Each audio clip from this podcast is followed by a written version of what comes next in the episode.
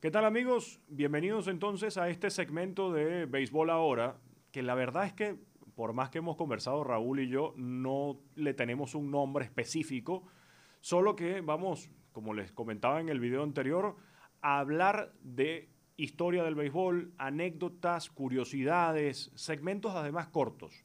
Y en esta oportunidad les vamos a presentar la historia de los Orioles de Baltimore, comenzando por el primero de estos 30 equipos y de estos 30 videos que les vamos a hacer con la historia de cada uno de los equipos. Primero vamos a comenzar con la división este de la americana y el primer equipo son los Orioles. ¿Sabían que los Orioles de Baltimore no siempre fueron Orioles y tampoco de Baltimore? Pues así es, aunque usted no lo crea o no lo sepa hasta ahora. La franquicia tuvo sus inicios a finales del siglo XIX cuando en 1894 se fundó en Milwaukee el equipo de ligas menores, los Brewers o los Cerveceros. Su dueño para ese entonces era Henry Kilalia, abogado y exjugador de fútbol americano y de béisbol para la Universidad de Michigan. Recordemos que la Liga Americana no existía en ese momento, solamente existía la Liga Nacional. Para ese entonces, en las grandes ligas, como ya les estaba comentando, solamente existía la Liga Nacional y fue en 1901 cuando se unió la Liga Americana, trayendo consigo entonces a este equipo de los cerveceros de Milwaukee al béisbol profesional. Recuerden que además hay un video sobre esto ya en el canal. Así que esto no duró mucho tiempo. En 1902 el equipo bajo una nueva directiva integrada por Robert Hedges, por Phil Ball, por Donald Lee Barnes, por Richard Mockerman, por Bill DeWitt y por un muy conocido y popular Bill Beck, decide mudarse a la ciudad de San Luis en el estado de Missouri, cambiando de nombre a lo que entonces fue los Browns.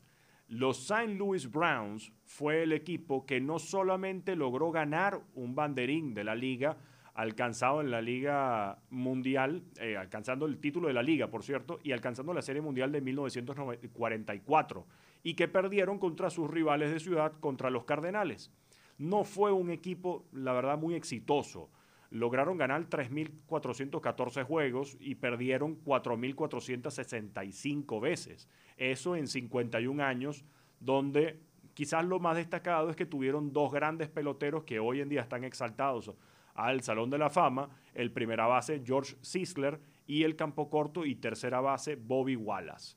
Como dato quizás anecdótico de los Orioles de Baltimore, en este caso de los Browns, es que una de las excentricidades del muy conocido Bill Beck fue que tuvieron al jugador de menor estatura en la historia del béisbol de las grandes ligas. Y es un récord que se mantiene de hecho hasta hoy. Era un jugador llamado Eddie Godell, que medía apenas un metro nueve centímetros, tres pies y siete pulgadas. Vio acción solamente una vez, una aparición al plato donde recibió boleto con cuatro picheos que claramente fueron fuera de la zona de strike por la altura de, este pelotero. Esto fue el 19 de agosto de 1951, cuando los Browns jugaban como home club frente a los Tigres de Detroit. Pero, ajá, ¿cuándo entonces fue que empezaron a llamarse Orioles y cuando empezaron a jugar también en Baltimore. Pero antes de llegar a ese punto, lo importante, y, es además el punto que concierne este video, eh, es importante contarles que la historia pudo cambiar el béisbol, porque como lo conocemos hoy en día, quizás los Orioles no hubieran estado, es más, quizás otros equipos no hubieran existido gracias a los Orioles de Baltimore, porque para 1942 se tenía pensado mudar al equipo. Y esto iban a ser los Browns que iban a ser mudados a Los Ángeles. Por supuesto, eh, esto dependía de que los demás dueños de los equipos aprobaran y votaran a favor de esa mudanza. Y esa reunión para la votación iba a ser el 8 de diciembre de 1941. Sin embargo, bueno, ya saben qué fue lo que pasó. Pearl Harbor fue atacado por el ejército japonés el día antes, el 7 de diciembre, y así Estados Unidos entró en la Segunda Guerra Mundial. De haberse dado entonces la mudanza, quizás no hubieran existido los equipos como los Angelinos y tampoco como los Dodgers, porque justamente en esa época los Dodgers seguían jugando en Brooklyn, donde más adelante llegó entonces a jugar Jackie Robinson. La guerra fue lo que impidió y dejó en el olvido la idea de trasladar a los Browns, manteniéndose entonces en la ciudad de San Luis hasta el fin de la temporada de 1953, donde entonces el equipo es vendido por su directiva a cambio de, bueno, la nueva directiva que iba a ser Gerald Hofberger y Clarence Miles. Los nuevos dueños de los Browns tuvieron entonces la decisión de trasladar el equipo de ciudad con la intención de mejorar los tickets, de mejorar la imagen también que había obtenido por los resultados y cuál ciudad podía ser. Una ciudad cuya historia era muy rica desde el punto de vista de béisbol, específicamente en el punto de vista deportivo y fue, por supuesto, Baltimore. Y no solamente fue un cambio de ubicación, sino que también con un cambio de nombre y uno bastante utilizado por muchos equipos de deportivos, los Orioles de Baltimore. Recordemos entonces que los Yankees comenzaron siendo Orioles de Baltimore en 1901 y 1902 hasta que se mudaron a la Gran Manzana y pasaron entonces a ser los New York Highlanders. Pero Siempre fueron los Orioles primero. En 1954 comienza entonces la era de los Orioles en Baltimore y el juego inaugural fue en el Memorial Stadium con una asistencia de 46.354 fanáticos, cuyo resultado fue una victoria de tres carreras a una sobre los Medias Blancas de Chicago. El pitcher ganador de ese encuentro fue el derecho Bob Turley, mientras que el derrotado fue también el diestro Virgil Trucks de los Medias Blancas. Así que desde entonces los Orioles de Baltimore han podido ganar tres series mundiales, en 1966, en 1970 y en 1983. Además han conseguido siete banderines de la Liga Americana, en el 44, en el 66, 69, 70, 71, 79, 83 y 10 títulos divisionales. 69, 70, 71, 73, 74, 79, 83, 97 y 2014. Solo cinco veces en su historia han logrado conseguir más de 100 victorias en una misma campaña, siendo la mayor cantidad de 109 que lo consiguieron en la temporada de 1969. Por otro lado, han sufrido 13 temporadas con 100 o más derrotas, de las cuales la del 2018 con 115 es la cuarta mayor cantidad en la historia de las grandes ligas, empatando con los Boston Braves de 1935 y solamente superado por los Atléticos de Filadelfia de 1916, que perdieron 117 juegos, los Tigres de Detroit de 2003, que perdieron 119, y los Mets de Nueva York de 1962, que perdieron 120 encuentros. La lista de dueños de esta organización, de esta franquicia, fueron de Gerald Hofberger y de Clarence Miles del 54 y 55.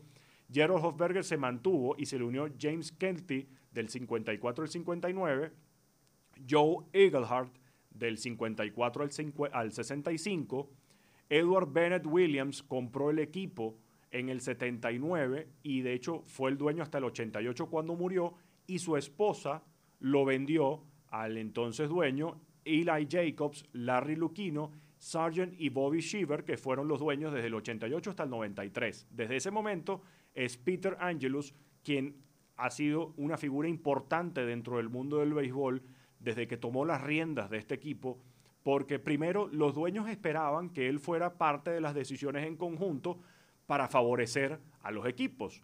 Y esto a Ángelos, por supuesto, no le gustó. Y no solamente eso, sino que nunca escondió sus intenciones y sus inclinaciones al momento de las negociaciones. De hecho, cuando se dio la huelga del 94, él se negó a firmar el documento de los dueños para cancelar la temporada, porque para su opinión decía que el documento culpaba a los peloteros de este impasse que estaba sucediendo.